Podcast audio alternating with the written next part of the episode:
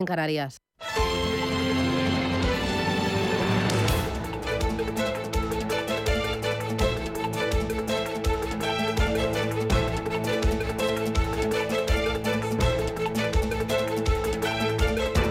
Capital Intereconomía, con Susana Criado.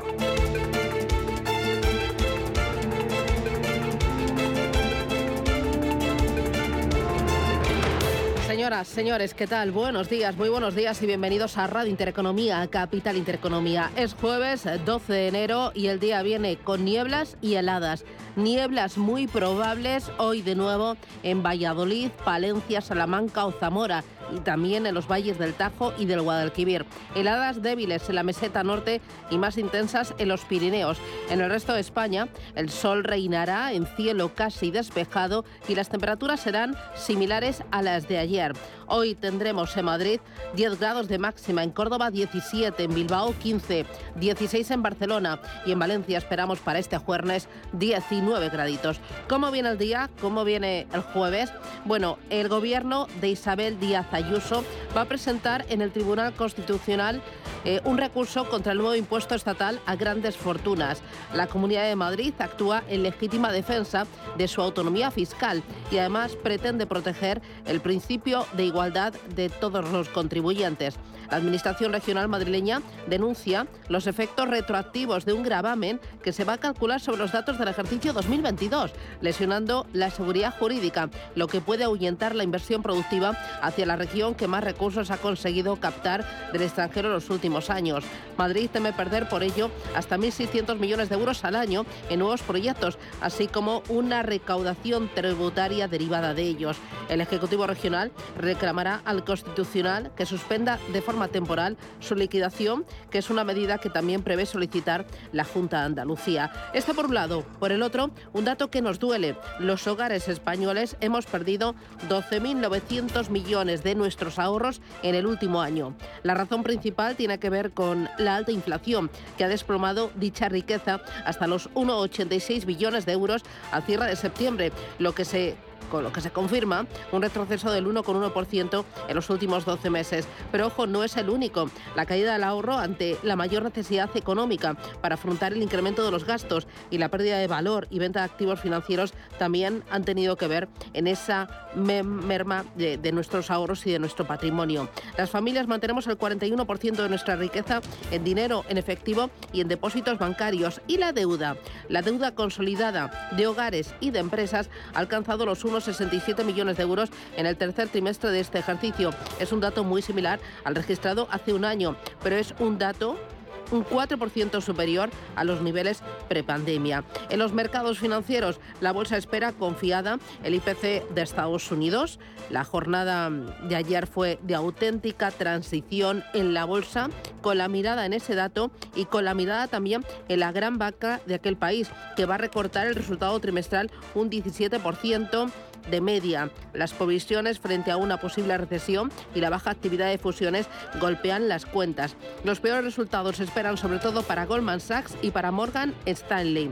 Vamos a contárselo hoy enseguida en Capital Intereconomía. Importante, el oro. ¿Sabía usted que se ha disparado un 15% tras un rally de 50 días? La, la cotización del oro se ha disparado hasta los 1.900 dólares la onza. ¿Por qué? Pues están ahí las expectativas de que la Reserva Federal de Estados Unidos va a reducir las subidas de tipos de interés y eso ha impulsado el metal precioso. El metal amarillo se sitúa así en máximos desde el año 2022.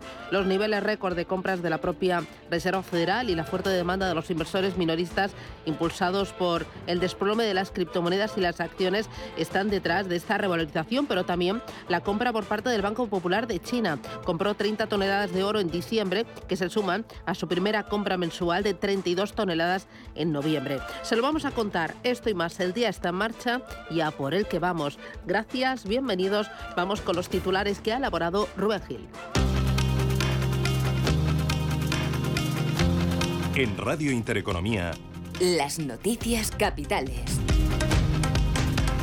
El IPC subió en China un 1,8% en el mes de diciembre. Lo que supone que en el global del año pasado los precios crecieron en China un 2% en comparación con el ejercicio anterior, una cifra que está por debajo del 3% que Pekín se había marcado como objetivo. Hoy también se va a publicar el dato de inflación en Estados Unidos. El del mes de diciembre y por tanto también del conjunto del año es la referencia más importante de la semana a los mercados y se espera que los precios de allí en Estados Unidos se sigan moderando hasta situarse en el 7,1%, 7 décimas menos que en el mes anterior. A la espera de ese dato, las bolsas cotizan hoy con mayoría de subidas. Tenemos subiendo a los futuros en Estados Unidos algo menos de un 0,1%, suben los futuros en Europa un 0,3% y en Asia también mayoría de subidas. Sube Hong Kong un 0,2%, sube Shanghái un 0,18%, plano el Nikkei de Tokio con una subida de una centésima.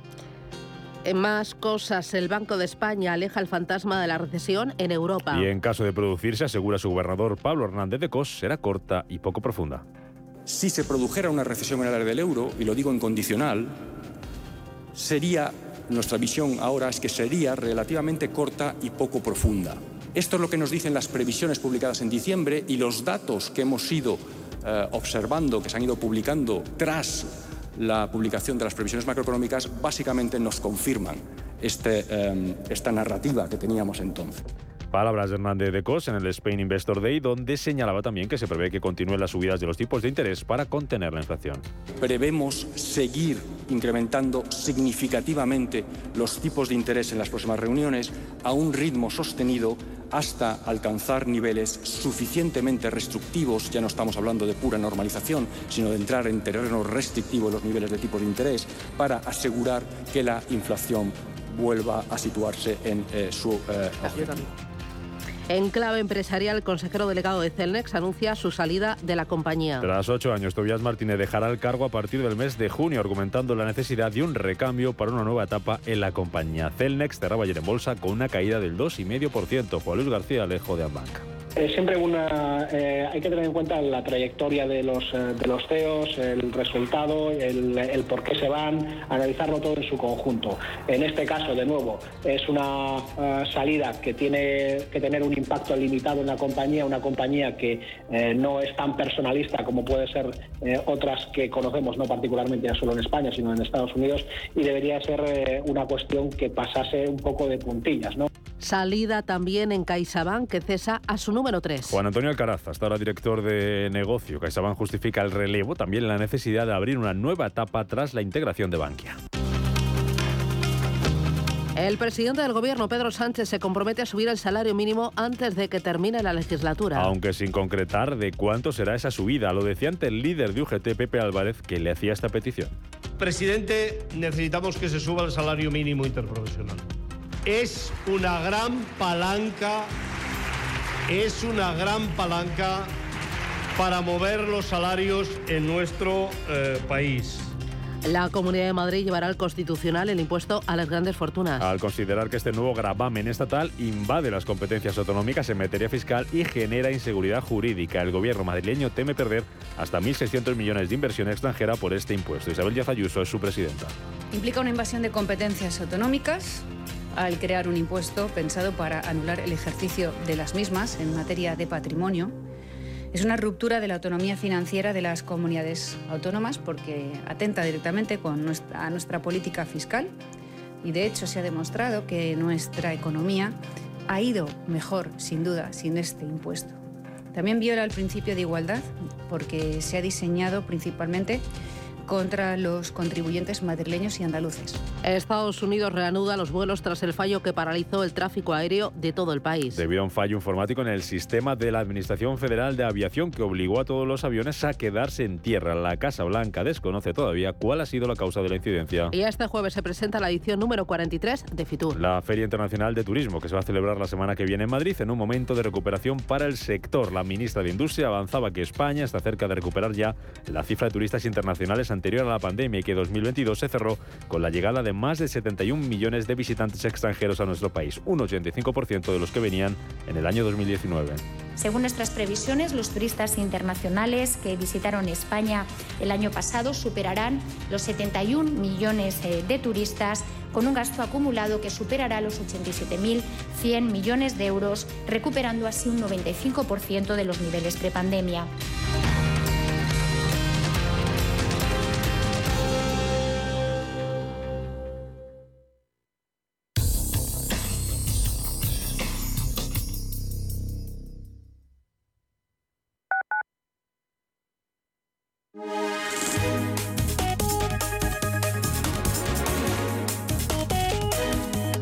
Alliance Bernstein, comprometidos con la sostenibilidad y el cambio climático, les ofrece la información del tiempo. Hoy jueves, cielos cubiertos en Galicia con posibilidad de algunas lluvias débiles en su mitad noroeste. Intervalos nubosos en el resto de la península y Baleares que tenderán a poco nubosos en Andalucía y el área mediterránea. Canarias esperan precipitaciones en el nordeste de las islas de mayor relieve que podrán ser más intensas en La Palma. El resto de las islas intervalos nubosos sin descartar alguna precipitación más débil. Las temperaturas máximas subirán en los sistemas montañosos peninsulares y bajarán en gran parte de la mitad oeste peninsular y en el área mediterránea. Las mínimas tenderán a bajar en buena parte del país. Alliance Bernstein, comprometidos con la sostenibilidad y el cambio climático, les ha ofrecido la información del tiempo.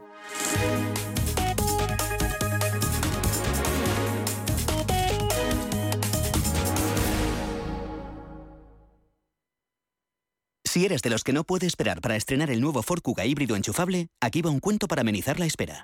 Érase una vez y colorín colorado este cuento se ha acabado. Listo, se acabó la espera. Que tus ganas de disfrutarlo no esperen. Nuevo Ford Kuga híbrido enchufable con una nueva estética más deportiva y acabados en negro. Ahora con Renting sin entrada y con todo incluido por 17 euros al día. Y además con entrega inmediata. Porque a veces lo bueno no se hace esperar. Solo hasta fin de mes. Condiciones en Ford.es. Hoy, en Capital Intereconomía. Hoy tenemos tertulia capital a partir de las 8 y 20 de la mañana. Nos va a acompañar Ignacio García Vinuesa, Fernando Gómez Calcerrada y José Ignacio Gutiérrez. Antes tendremos la oportunidad de acercarnos al Spain Investor Day. Lo vamos a hacer con su presidente, Benito Perceruelo. Nos contará qué es lo que hay previsto para el día de hoy, quiénes pasaron por allí y sobre todo cuál es la percepción del gran inversor nacional e internacional de la salud de la economía española y la salud de la empresa española. Tendremos mercados desde las 9 eh, menos 10 de la mañana, preapertura, análisis, consultorio de bolsa y ojo porque vamos a tener nuestro espacio dedicado a la tecnología blockchain y también nuestro espacio dedicado a las criptomonedas. Será poco antes de las 8 de la mañana.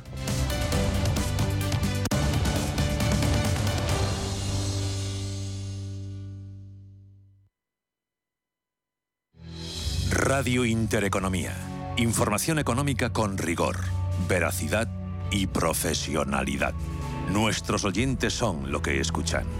Estrictos, precisos, honestos, competentes y capacitados. Di que nos escuchas.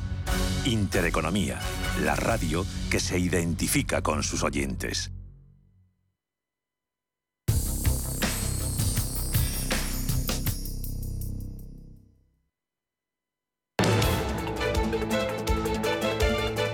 Capital Intereconomía, con la inversión sostenible.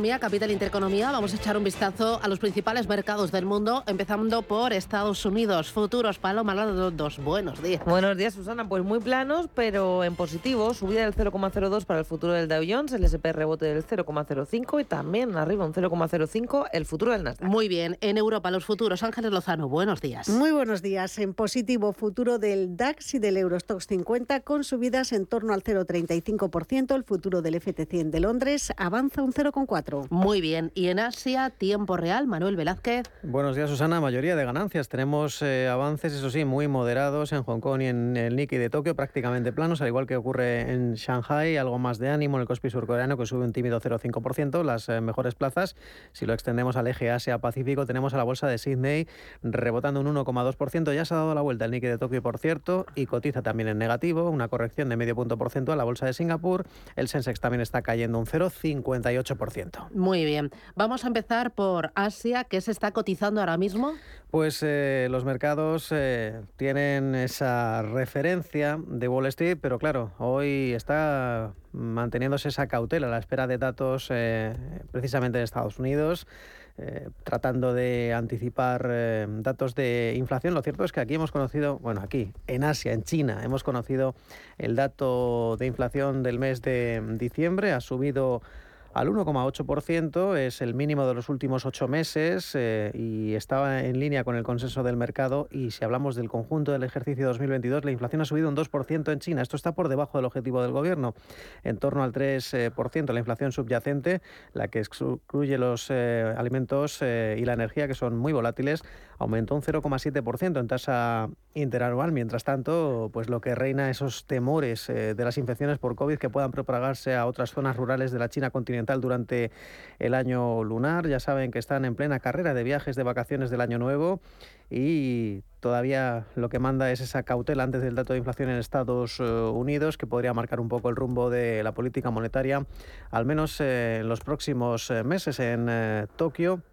También cunde esa misma idea, las expectativas de los próximos datos que respalden ajustes menos agresivos y evaluando el superávit por cuenta corriente en Japón ha superado las previsiones del mes de noviembre, es decir, eh, hablamos eh, de un superávit de 1.803 millones eh, de yenes, como decimos, dato que ha sido mejor que el que esperaba el mercado, también el ejercicio del gobierno, y estamos hablando de que dejan atrás el, déficit. Todo esto en un contexto de bastante debilidad del yen. Por añadidura, tendríamos que contarle a los oyentes la situación del yen. De momento está perdiendo bastante terreno frente a las principales divisas, el dólar australiano, el franco suizo frente al dólar, por supuesto, 131,70 unidades. Está cayendo también el, un 0,6%, vuelve a ser la moneda con peor desempeño en este inicio de año. Hoy dentro de Tokio lo que vemos eh, son eh, correcciones en compañías eh, como, vamos a decirlo, cayendo, por ejemplo, Central Japan Railways, eh, cayendo un 1,5%. Claro que otras compañías como la firma de cosméticos Shiseido, liderando las caídas, eh, se deja casi un 3%. Y la financiera Mizuho y Mitsubishi UFJ Financials, ambas compañías están rebotando más de un 5%. Es una jornada en la que vamos a ver si los bancos también están liderando las ganancias en Hong Kong. No es así. Estamos viendo a la fabricante de coches de baterías para coches eléctricos BYD rebotando un 5,7%. También buen tono para PetroChina y de nuevo cayendo las inmobiliarias en el eh, Hansen de Hong Kong, eh, cayendo Country Garden y Longford Properties en torno al 5%. Muy bien, echamos un vistazo al mercado americano. Hoy tenemos datos de inflación y es eh, lo más importante, a lo que estamos esperando. Cuéntame, referencias para, para este jueves y también un pequeño balance del día de ayer. Pues este jueves, como decía, se publica el dato de IPC de diciembre, el anterior era 7,1%, la previsión del consenso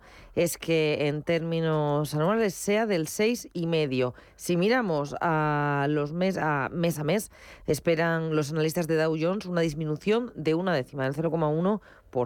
Esto si miramos al IPC, pero también tenemos, como todos los jueves, peticiones semanales de subsidio por desempleo. Ya es subasta de deuda a cuatro y ocho semanas y también a 30 años. Y por último, a las 8 de la tarde sale a la luz la balanza presupuestaria del mes de diciembre. Todo esto después de que la Bolsa de Nueva York cerrara ayer con sólidas ganancias y es que los inversores apuestan a que ese dato de inflación que vamos a conocer esta tarde va a mostrar la desaceleración en el mes de diciembre de los precios y esa relajación por parte de la Fed de la política monetaria. Fue una jornada de transición y de compás de espera como decimos, por ese dato de inflación y por la temporada de resultados. Lo mejor se lo llevaba la tecnología con un Nasdaq que sumaba un 1,8%, el SP500 cerraba con un rebote del 1,3% y el Dow Jones registró un alza del 0,8%. Mirando previsiones, el director de inversiones de Morgan Stanley ha advertido de las dificultades que podría afrontar la bolsa estadounidense si finalmente tiene llega la recesión,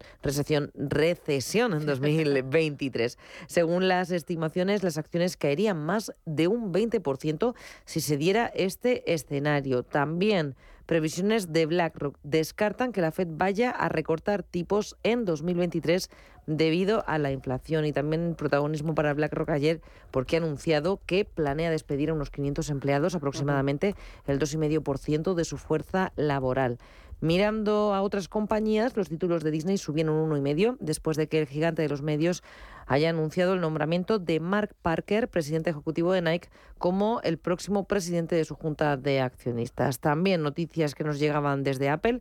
Empezará a fabricar sus propias pantallas a partir de 2024. Es un esfuerzo para reducir la dependencia de socios tecnológicos como Samsung y como LG. Y además es la noticia Tesla, que está cerca de cerrar un acuerdo con el gobierno de Indonesia para construir una planta en el país con la que fabricarían en torno a un millón de vehículos anuales. Lo mejor dentro del Dow Jones, para Microsoft que subía un 3 y para Home Depot que rebotó un 2,6%. Y lo peor para Verizon, caída del 1,9%. Muy bien, dos apuntes más. Goldman Sachs ha emprendido el mayor recorte de gasto desde la crisis financiera, además de anunciar un recorte de personal importante, 3.000 despidos que ya ha comenzado a materializarse. Una de las áreas más sensibles es la que tiene de gasto Goldman Sachs en dos jets privados. El banco compró los aviones en el año 2019 con David Salomon de consejero delegado, revirtiendo una política de alquilar aviones privados. Goldman también está revisando sus gastos de viajes en todo el banco,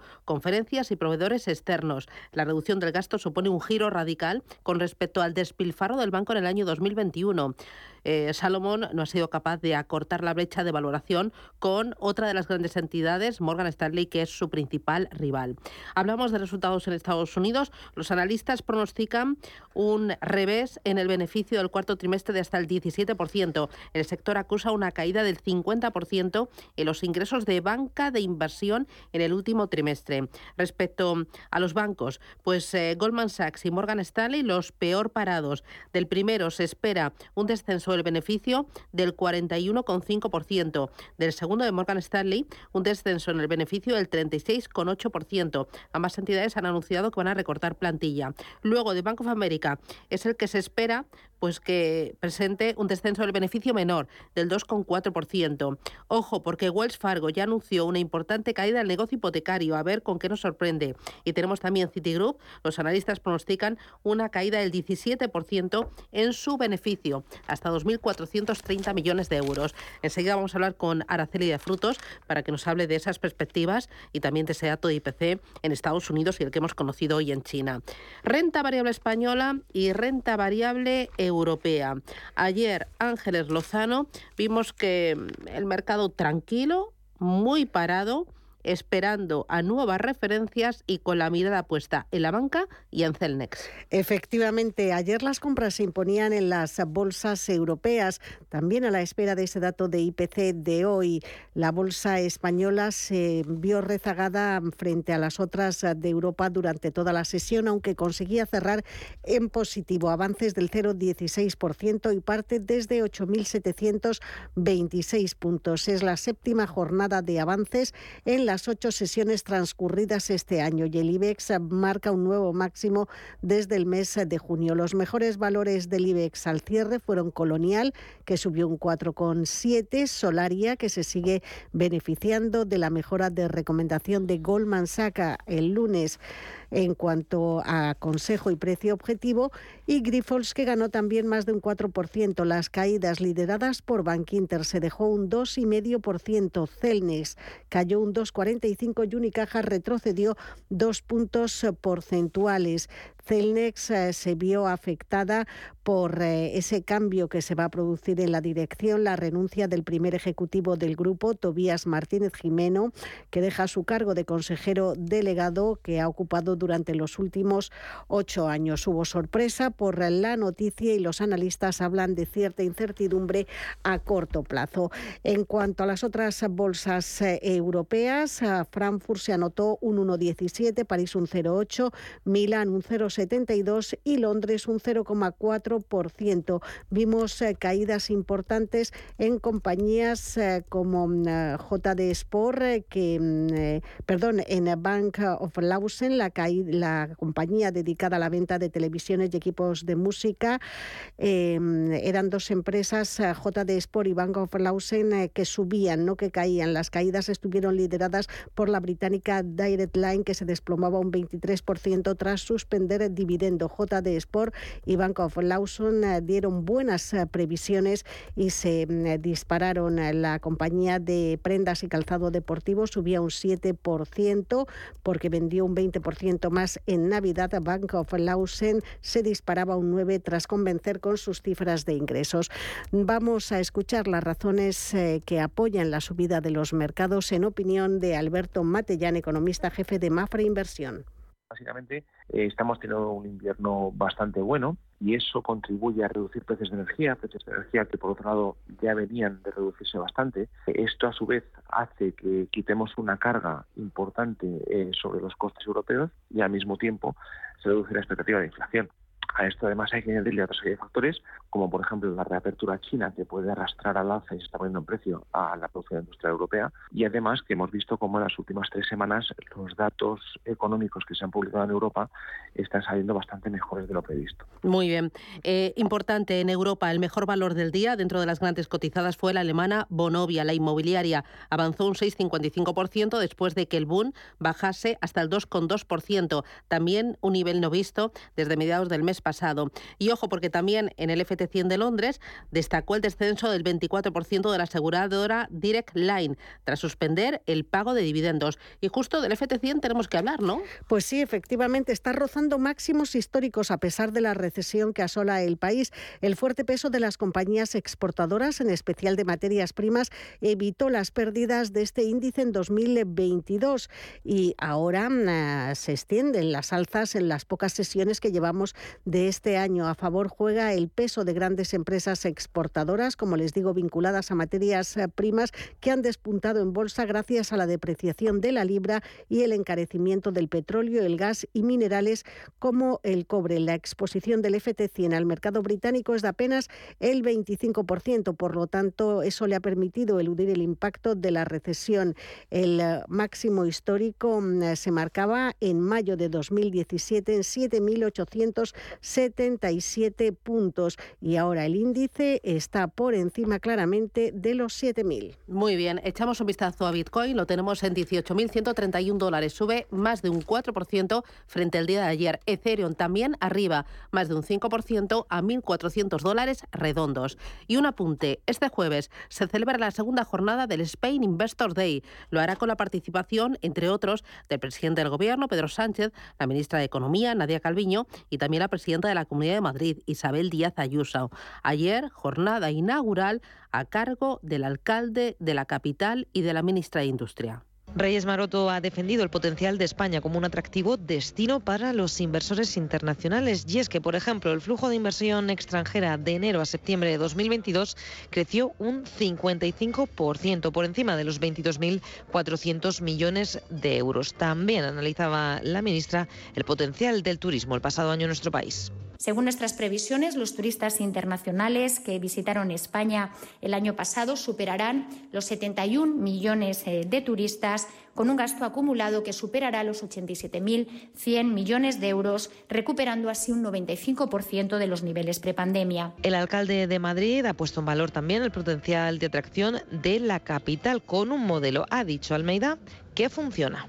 Los datos están ahí, Madrid crece muy por encima de la media nacional en Producto Interior Bruto. Nosotros creamos empleo en la, en la ciudad de Madrid y al mismo tiempo tenemos un modelo muy consolidado que es el que he intentado explicar a todos los inversores. El modelo de Madrid es un modelo de seguridad jurídica, es un modelo de bajos impuestos, es un modelo de confianza en la sociedad. En definitiva, es un modelo que desde el punto de vista económico es un éxito.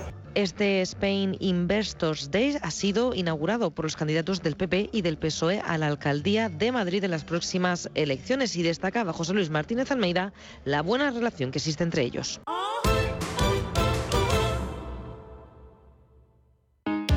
Si te da por cambiar de banco, Santander te lo pone fácil. Hacerte cliente es tan sencillo y rápido que lo puedes hacer estés donde estés, que para algo es una cuenta online. Y además, te llevas 150 euros si traes tu nómina antes del 15 de enero. Consulta condiciones en bancosantander.es. Santander, por ti, los primeros. Pa, pa, para, pa. En Hipercor y el supermercado El Corte Inglés siempre tienes ofertas increíbles. Además, un 50% en la segunda unidad en muchos productos. Como en el litro de aceite de oliva virgen extra Coosur, hojiblanca, arbequina o picual. Comprando dos, el segundo litro sale a solo 3,82 euros. Combínalos como quieras. En Hipercor y en el supermercado El Corte Inglés. En tienda web y app. Precios válidos en Península y Baleares. Si caminas solo, irás más rápido. Si caminas acompañado, llegarás más lejos. Luna Sevilla es su asesor patrimonial de referencia. Prestando nuestros servicios como agentes de Caser Asesores Financieros, somos una empresa con amplia experiencia profesional y una clara apuesta por la formación de calidad, la información transparente y objetiva y por el asesoramiento financiero personalizado y continuado. Si desea más información, visite lunasevilla.es o llámenos al 91 762 3442. ¿Quieres estar al día de todo lo que está ocurriendo en el ecosistema cripto? ¿Te interesa el mundo de los activos digitales? No te pierdas My Economy, de lunes a viernes de 3 a 4 de la tarde en Radio Intereconomía, con Sergio Fernández.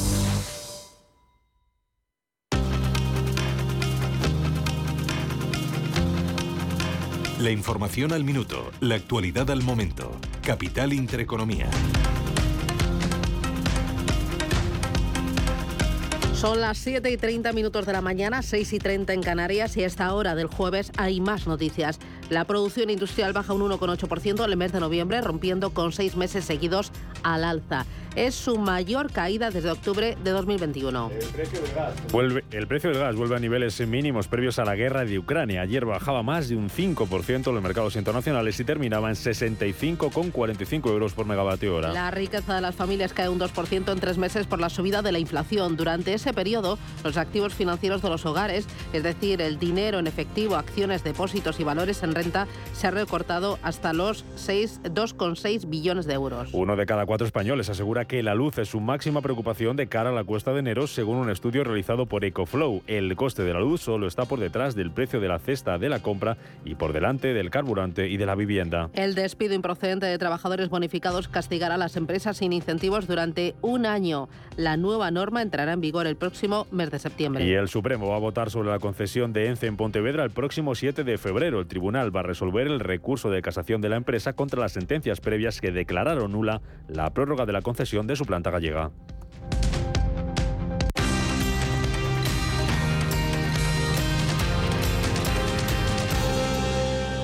Indra y Asegna refuerzan la seguridad en 17 aeropuertos africanos. La compañía se responsabilizará de la entrega del hardware, la instalación y la puesta en operación y entrenamiento del personal técnico. En total, se facilitarán 44 sistemas de ayuda a la navegación aérea, gracias a los cuales se beneficiarán 12 países del continente. El liderazgo de Indra en el tráfico aéreo ha resultado clave para ganar este proyecto de más de 15 millones de euros, que refuerza aún más la posición de la compañía en el mercado global. Claro lo que quieres. En Cuchabank te lo ponemos fácil. Hipotecas Cuchabank, donde terminan las comparaciones. Más info en cuchabank.es. ¿Quieres conocer los retos que tiene el turismo en este año? Ven a descubrirlo el próximo 16 de enero en Otusa Explora. El foro de innovación turística contará con voces autorizadas del sector que analizarán los desafíos del turismo y cómo la innovación y la transformación son claves en el sector. Inscríbete ya de forma gratuita en la web forootusaexplora.com. Te esperamos. ¿Te habían pagado alguna vez por aprender? Bueno, quizás tus padres te hacían algún regalito al finalizar el curso.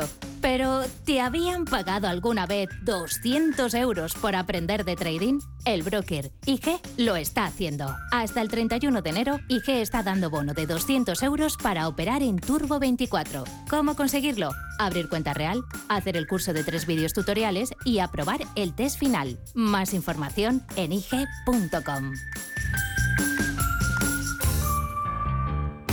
El trading de Turbo Warrants, productos cotizados, está asociado a un riesgo elevado.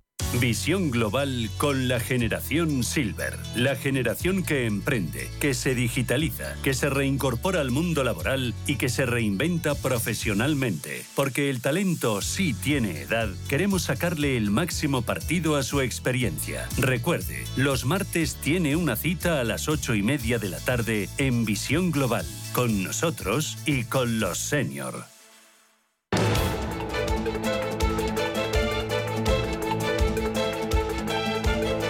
El primer análisis de la mañana.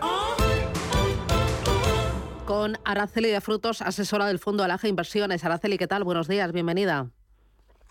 ¿Qué tal, Susana? Buenos días. Tenemos varias cosas sobre la mesa, entre ellas el dato de IPC que hemos conocido en China y el dato de IPC que vamos a conocer esta tarde en Estados Unidos. ¿Cómo ves uno y otro? Bueno, pues eh, estamos en distintas eh, fases, ¿no? En, en China, eh, bueno, pues eh, no tienen, por así decirlo, esa presión inflacionista, a pesar de que eh, el dato eh, ha salido por encima del dato del dato anterior, pero está por debajo de, los objetivos del, del Banco Central de la economía china. Y luego, pues en, en este otro lado del, del mundo, ¿no? Tenemos esas presiones inflacionistas que hemos venido sufriendo durante, bueno, pues el 2020 que ha provocado ese eh, aumento de los tipos de interés y de política monetaria agresiva por parte de los bancos eh, centrales y que eh, intentan con ello eh, pues que remita esa, esa inflación y ese dato de, IPC no eh, muy importante la jornada de hoy es el principal dato eh, que tenemos el IPC de, Estados Unidos que bueno lo que se prevé es que el ritmo de subidas de precios aminore de, en torno a un seis y medio el, eh, la inflación general se espera y la inflación subyacente se espera que eh, esté por debajo del 6, en torno al, al 5,7. Eh, bueno, pues eso serían buenas noticias no para, eh, para la economía americana y para eh, bueno pues la Reserva Federal, viendo que sí que la política de subidas de, de tipos de interés agresiva está eh, funcionando y eh, bueno pues que esa inflación se estabiliza, está bastante estabilizada, sobre todo importante es ver la suya gente por debajo del, del 6%, ¿no? Eso daría bueno pues para eh, expectativas al mercado de la próxima reunión de la Reserva Federal eh, en febrero pues eh, fuera eh, más eh, mm, menos agresiva en cuestión de subidas de tipos de interés y sería solamente en torno a 25 puntos básicos aunque no dejó claro ayer Powell en su discurso eh, o no dio pistas de lo que harán si 25 o 50 Muy bien. Eh, vemos inflación, tipos de interés, ahí están en un primer plano y en un segundo plano, o también en un primero están resultados empresariales. Va a empezar la banca en Estados Unidos a publicarlos el viernes. ¿Qué es lo que, esperas de, de las grandes entidades cotizadas en, en aquel país? Pues efectivamente, o sea, falta de, reuniones de, bancos centrales, que es lo que nos ha eh, movido ¿no? En, el 2022. Ahora parece que este mes nos dejan un poco de um, para visionar los resultados empresariales. Pistoletazo de salida, como dices, eh, en Estados Unidos con, la banca. El consenso espera que los beneficios en, eh, de la banca eh, pues bajen en torno a un 15%. pueden aumentar esa bajada de beneficios si deciden también aumentar eh, provisiones. Eh, lo que habría que mirar, no, bueno, pues son un poco eh, esos controles de, del riesgo que estarían haciendo por parte de la banca, esos datos de morosidad y esa captación que, que, tendrían de, pasivo y cómo le ha impactado también este, este aumento de, tipos de interés sobre, sobre sus balances, ¿no? y, ese trade-off que también tienen respecto a, la revalorización que han tenido los, los bonos a, a corto plazo. Entonces, bueno, interesante y, y, e importante eh, el viernes también con, la, con el comienzo de publicación de resultados empresariales y bueno los menos dañados pueden ser eh, los, los eh, la, la, banca que esté menos dedicada a banca de inversión y, y más dedicada a depósitos. ¿no? aquí dentro de la renta variable española ayer vimos una jornada eh, bastante tranquila con un protagonista que fue Celnex después de que su presidente anunciara que va a dejar la compañía eh, en el próximo uh -huh. mes de junio. Eh, ¿Cómo ves Celnex y, y que, a qué retos se enfrenta la compañía? ¿Qué, qué es lo que esperas? Uh -huh. Bueno, pues eh, esta, esta noticia lo que imprime es eh, ruido al valor, ¿no? Eh, ya se reflejó ayer con esa caída en la cotización. Eh, y bueno, pues eh, sobre los, los datos que, que se tienen y la mm, publicación de resultados últimos que, que se tienen, que son de noviembre, pues no, no se sabe si un poco la estrategia que, que allí mostraron pues va, va a seguir o no, dado este, este cambio, ¿no? Pero si tenemos en cuenta pues los números en, y en este entorno ¿no? que, está la compañía, pues lo, lo más, eh, entre comillas, preocupante es eh, la situación financiera que tiene Celnex con en un entorno actual de aumento de tipos de interés. Su deuda es eh, importante, es, es abundante, entonces no, no, no se estaría en ese tipo de compañías eh, también nos, nos comentaron los resultados del, de noviembre que eh, generación de caja no, no generarían caja positiva hasta el 2024, con lo cual, bueno, pues eh, está otro punto también mm, negativo para la compañía. No obstante, sí que la estrategia que ha venido demostrando Cernes de, bueno, pues de, crecimiento, ¿no?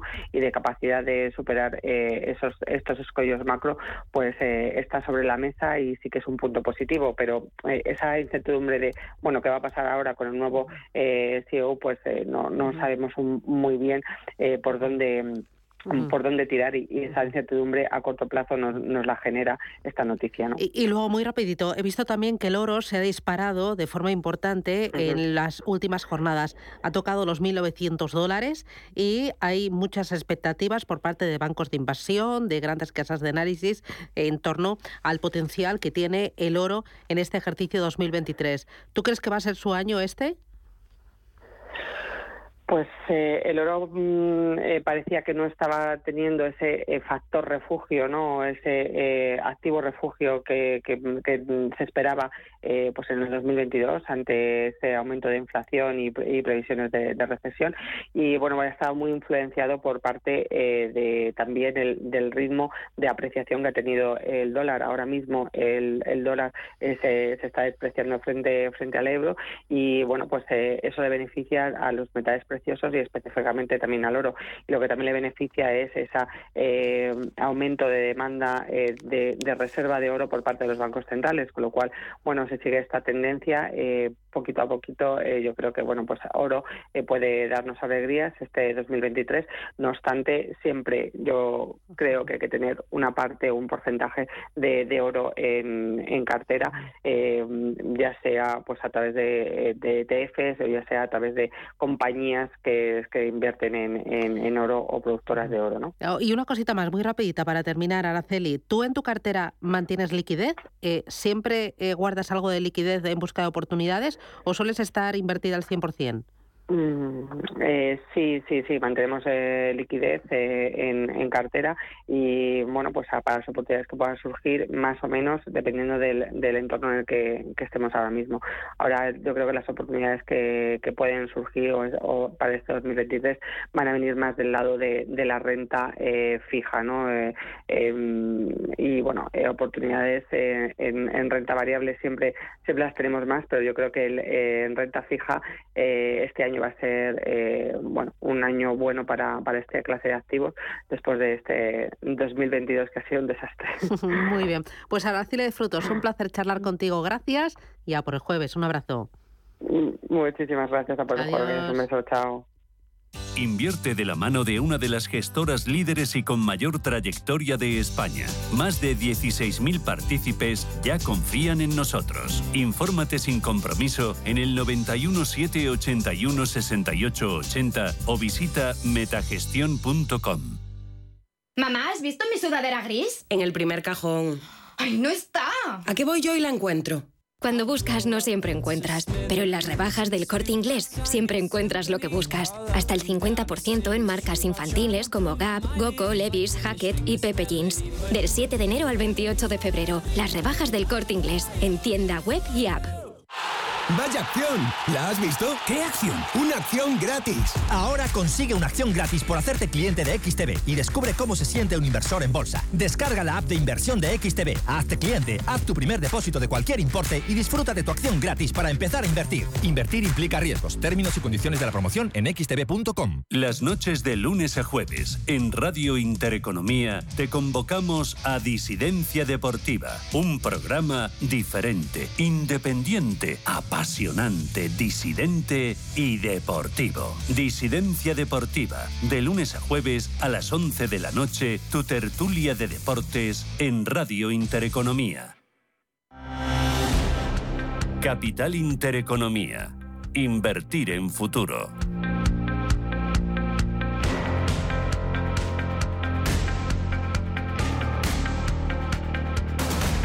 Vamos a ir con la prensa, primero diarios color salmón y arrancamos con expansión, portada para Celnex, nueva etapa. Tras la salida del CEO se centrará en consolidar su estructura y en reducir deuda. Los analistas dicen que crea incertidumbre que Tobías Martínez no tenga sustituto todavía. Destaca también Alantra se lanza con Amundi y Solaric a las renovables. Ayuso recurre al Tribunal Constitucional el impuesto a las grandes fortunas. Las SPAC de AZ Capital pide prórroga para evitar su liquidación y Conde Pumpido, nuevo presidente del Constitucional. También eh, destaca Ángelo Gordon, que confía en Rummate a Enrique Sarasola y destaca este diario el boom del empleo en inteligencia artificial. Vamos ahora con el diario El Economista. Inditex y Mango llevan a España el liderazgo del comercio europeo. Registra el mayor crecimiento del continente con una subida de ventas del 3,6%. Los inversores devoran las emisiones de deuda en Europa para cazar un 4%. Este año 2023 acumula una demanda total de 474.000 millones de euros en las nuevas colocaciones de deuda que se han producido en el continente, un 27% superior a la media de los últimos años. También cuenta, los ingresos de grifos crecerán en 2023 en 900 millones. El ICO destinará 4.500 millones al capital riesgo hasta el año 2027. La inversión llegará desde sus cuatro fondos y el foro de Davos prevé más subidas de los alimentos y de la energía. También nos vamos ahora con cinco días, dice IFM, se cuela, no, va con Celnex también, portada para Celnex. Dice, culmina su giro con el cambio del primer ejecutivo antes de lo previsto. Destaca también, Rivera busca seducir a los inversores para afianzar la transición. KKR firma 11 meses después la compra de IBI por 3.000 millones. El fondo norteamericano remata la adquisición de la empresa española, que es líder mundial en tratamientos de fertilidad. Sarasola presidirá Rummate a los seis meses de la quiebra. Angelo Gordon y Westmont apuestan por la compra de inmuebles y reconoce una subida de los precios del 25% durante el pasado ejercicio. También pone el foco en FTX, que asegura haber recuperado activos por 4.600 millones tras el descalabro y la batalla de Renfe y la Comisión Nacional del Mercado de la Competencia entra en el Supremo con 65 millones en el aire. Me voy a quedar con la contraportada del diario Cinco Días dice la apuesta de Microsoft por la inteligencia artificial. Cara gana, Cruz también.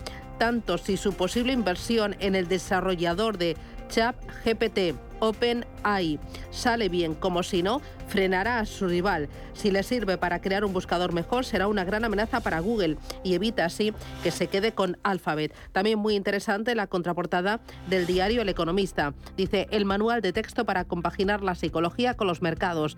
Carlos Aso, CEO de Ambank, y Ana Antón, responsable de comunicación de MyInvestor, publican Invertir es fácil para orientar a los neófitos de la inversión.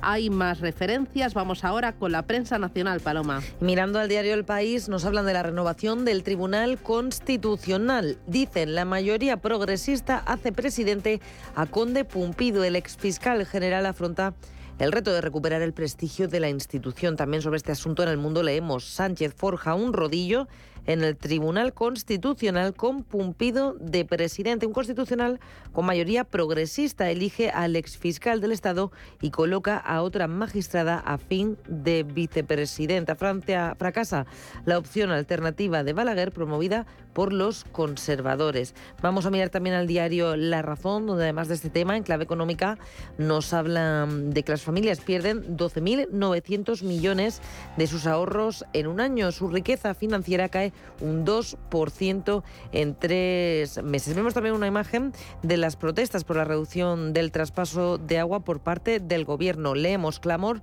contra el recorte del trasvase Tajo Segura. El grito de agua, agua, agua. Miles de personas se manifestaban ayer en Madrid para protestar por la progresiva reducción del trasvase Tajo Segura. Y terminamos la prensa nacional con el diario ABC, donde volvemos a esa renovación del Constitucional. Dicen la mayoría progresista excluye al otro sector y copa la dirección del tribunal. Rompe la tradición y deja a los conservadores sin la vicepresidencia del órgano garante de la Carta Magna que presidirá el ex fiscal general Conde Pumpido. Vamos a mirar al exterior. Comenzamos la prensa internacional al otro lado del Atlántico con The Wall Street Journal. Dos temas. Estados Unidos y sus aliados preparan nuevas sanciones contra el petróleo ruso. La próxima ronda de conversaciones tendrá como objetivo limitar los precios de venta, una medida que según los expertos podría reducir la oferta mundial. Y un asunto más en este diario.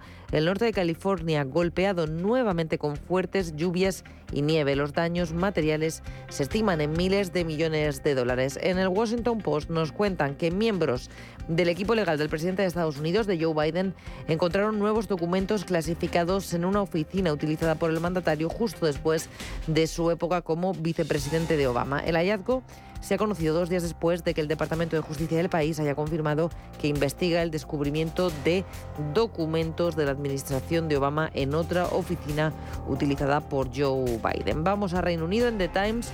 Sobre la guerra en Ucrania nos cuentan que Vladimir Putin ha destituido a Sergei Surovikin, el máximo comandante de las tropas rusas en Ucrania, solo tres meses después de su nombramiento. El jefe del Estado Mayor, Valery Gerasimov, va a dirigir ahora lo que Putin llama una operación militar especial. En materia económica, en el diario francés Les Echos siguen desgranando la reforma de las pensiones. Hoy nos cuentan que ha sido bien recibida por los empresarios que se mantienen, leemos, en guardia. Y vamos hasta Alemania con el Frankfurten Allgemeine. La policía en Alemania ha comenzado este miércoles a desalojar a cientos de activistas climáticos del, del pueblo de Lutzerat, una batalla que ha puesto de manifiesto las tensiones por la política climática en este país en medio de la crisis energética. El enfrentamiento es por la expansión de una mina de carbón en el pueblo abandonado ubicado al oeste del país. En Radio Intereconomía, La Puntilla.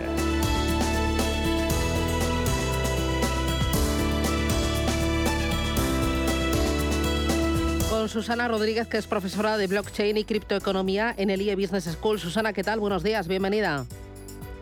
Hola, buenos días. Primero, balance de la última semana. ¿Cómo le ha ido a las principales criptomonedas? ¿Cómo se han comportado? Bueno, pues el mercado cripto está en verde. Susana, estamos todos esperando esta semana. Como sabes, hay muchos datos macroeconómicos de Estados Unidos que pueden impactar bastante. En, unas horas sabremos el IPC. Estamos esperando también los resultados del cuarto trimestre de la banca. Así que en esta semana por lo menos estamos en verde y, y bastante optimistas. Así tienes a Bitcoin, por ejemplo, con un crecimiento de un 7,9% en los últimos siete días. Está cotizando ahora en 18.155. Ethereum, la segunda criptomoneda eh, por volumen de mercado, también ha llegado a crecer un 11% esta semana. Está en 1.399. Y si nos vamos a otras dos de las principales, como por ejemplo Solana, nos ha sorprendido con un crecimiento de hasta un 120%. Eh, perdona, un crecimiento de un 23% esta semana llegando a cotizar a 16,31. Parece que han sacado un NFT o un token asociado a su comunidad y ha disparado. Y Cardano, por su lado, la octava criptomoneda a nivel de importancia, en este caso se encuentra con un crecimiento de más de un 21% y lo tenemos ahora en 0,32. Muy bien. Nombre propio del día, FTX, que anuncia que recuperan cinco, bueno, un buen pico, ¿no? De sus clientes. ¿Cuánto? Pues sí, 5.000 millones. Eh, mira, cuando el CEO John Ray inició la reestructuración, él dijo que había una brecha estimada de 8.000 millones de dólares en el balance. Y a día de hoy, mientras continúa el proceso de quiebra, todo el equipo jurídico de FTX va a seguir intentando recuperar fondos pero el miércoles han informado de haber sido capaces de recuperar más de 5.000 millones de dólares en efectivo, criptodivisas líquidas e inversiones en valores. También han declarado que tienen planes para seguir liquidando participaciones que no son estratégicas y que podrían tener un valor de otros 4.000 millones de dólares. Así que empezamos con alguna noticia positiva de FTX con el año. Bueno, y reaparece Jack Ma, ¿no? Sí, ¿Te acuerdas? Jack Ma controlaba la mayoría del grupo fintech que se llama Ant Group y que tenía dentro de ese grupo, además de Alibaba y por lo que es importante para nosotros, el mayor medio de pagos digitales del mundo, que se llama Alipay. Bueno, eh, Jack Ma en una conferencia en el 20 se le ocurrió decir que los bancos chinos tienen mentalidad de casa de empeño. ¡Boom! Desapareció del mercado. Este hombre, el gobierno chino, dijo, tú ya no hablas más. ¿Qué ocurrió? Que eso provocó la salida a bolsa del grupo, se paró y era la salida a bolsa que se esperaba mayor de la historia, hablamos de 34.500 millones. ha desaparecido durante dos años y ahora reaparece estos días con este titular. Yo vuelvo, pero cedo el control del grupo. Lo cede y lo, lo diluye, dejando de controlar el 50 a quedarse con un solo 6%. ¿Qué, ¿Qué ocurre? Que esperamos que con esta salida se desbloquee aquella salida a bolsa tan esperada, ¿no? Así que nos va, a dar, nos va a dar mucho que hablar. Bueno, otra, otro protagonista, Coinbase, que busca eficiencia operativa reduciendo el empleo. Sí, otro de los grandes criptos del mercado pues ha comunicado antes de ayer que va a reducir un 25% sus gastos operativos para seguir manteniendo eficiencia y poder navegar en estos tiempos de tanta incertidumbre. ¿no? Implica de momento el despido de 950 personas, pero anoche yo leí que también ha cerrado todas las operaciones que tiene en Japón. No es la primera vez que hace esta reducción, en junio ya despidió a mil personas. ¿no? Si bien el CEO recuerda que es una empresa sólida y que estas reducciones pues son lógicas y obvias en momentos donde no, no tiene todo el viento a favor y él quiere seguir siendo con su nivel de eficiencia. Recordemos que Coinbase salió a bolsa en abril del 21, llegó a alcanzar las acciones 341 dólares ahora está en torno a los 38. Eh, otro asunto, el Foro Económico Mundial indica que la adopción de las criptomonedas es inevitable. Sí, otra noticia buena. Mira, el web ha emitido un informe sobre su balance de lo que ha pasado el 22 y lo que puede pasar el 23. Él dice que el año ha sido pésimo y lo ha comparado este ciclo bajista con aquello que nos ocurrió en el 2000 con las .com. Y él, sobre todo, el punto lo ha puesto en cuestionar los grandes países su falta de estar a la altura a la hora de regular las criptomonedas. Ha sugerido también que esto ha sido un punto de inflexión, que las nuevas regulaciones van a beneficiar el ecosistema durante el 23 y predice que la tecnología va a madurar y va a fluir hacia manos de actores más responsables, una vez que haya un marco regulatorio sólido. También indica que los grandes bancos y financieras van a tener un papel fundamental a partir del 23 en el mercado cripto. Y luego, otra cosita importante, no de esta semana, sino de todo el año y de este arranque de, mes de enero. Eh, en nuestro país se ha retrasado a 2024 la obligación de tributar por criptomonedas. ¿Qué te parece? Bueno, eh, en realidad lo que eh, se retrasa es la obligación de informar a Hacienda de saldos y operaciones realizadas con cripto que estaba prevista para este primer mes de enero. Se retrasa al 2024 porque el gobierno no ha publicado el reglamento donde se establece esa obligatoriedad de presentar. Ahora bien, que tengamos todos en cuenta que esto eh, eh, se retrasa al 24, pero nos recuerda Hacienda que las ganancias obtenidas con las criptomonedas están sujetas al pago del IRPF, por lo tanto, sí o sí vamos a tener que declarar ganancias o pérdidas en el IRPF, si bien la parte de la declaración y de la información de todos esos criptoactivos que tuvieras eh, depositados, todos los saldos, tanto en España como en el extranjero, se retrasa al 24. Muy bien. Pues Susana Rodríguez, desde el IE Business School, profesora de blockchain y criptoeconomía. Gracias por las claves y que tengas un feliz jueves. Cuídate mucho. Buen día. Adiós. Buen día. chao.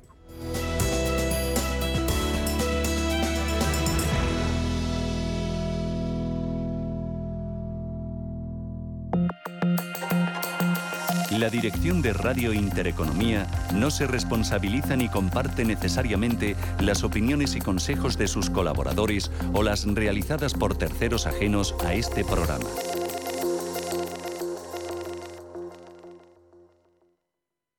Inversores minoristas e institucionales, gestoras y entidades financieras, empresas, reguladores y supervisores. Los activos digitales despiertan cada vez más interés. Y en Blockchain Radio explicamos conceptos, dibujamos tendencias y damos voz a los principales actores de la industria. Blockchain Radio, a las 2 de la tarde, cada jueves, en Radio Intereconomía, con Javier Molina y Susana Criado. Radio Intereconomía. Eres lo que escuchas.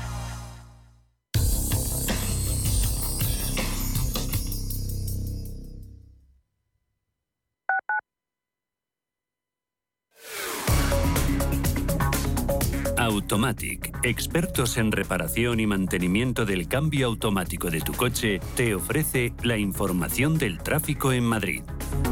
Dos minutos para las ocho. Los puntos eh, con mayores complicaciones hasta ahora en la capital de España siguen estando en la M40, concretamente eh, a, a, la altura de la A42, a su paso por la autovía de Toledo, la A42 que tiene un tráfico todavía más lento a su paso por Plaza Elíptica. También hay retenciones entre los kilómetros 24 y 25 a la altura del Pozo del Tío Raimundo. Automatic, expertos en reparación y mantenimiento del cambio automático de tu coche, te ha ofrecido la información del tráfico en Madrid. ¿Sabías que es muy importante hacer el mantenimiento del cambio automático de tu coche? Haciéndolo evitarás futuras averías. Automatic.es. Haz el mantenimiento. En Automatic lo hacemos en un express. Entra en automatic.es. Automatic Express. Expertos en el mantenimiento de cambios automáticos. Cuidamos tu cambio automático. Automatic.es. Estamos en constante cambio. El mundo cambia. Cambia nuestro entorno. Cambios que nos hacen reflexionar. Cambios que nos hacen apostar por fórmulas diferentes. En la radio apostamos por el sector inmobiliario. Súmate al cambio con IDE Inmobiliario. Cada jueves de 11 a 12 de la mañana con Elena Fraile en Radio Intereconomía. Nos sumamos al cambio. ¿Quieres saber más acerca del hidrógeno? H2 Intereconomía te cuenta las últimas novedades, avances tecnológicos y entrevistas de interés sobre este medio energético. Los martes, de 11 y media a 12 de la mañana, H2 Intereconomía, presentado por Rubén Gil, tu espacio semanal sobre el hidrógeno. Porque en Radio Intereconomía apostamos por el sector energético y la energía limpia.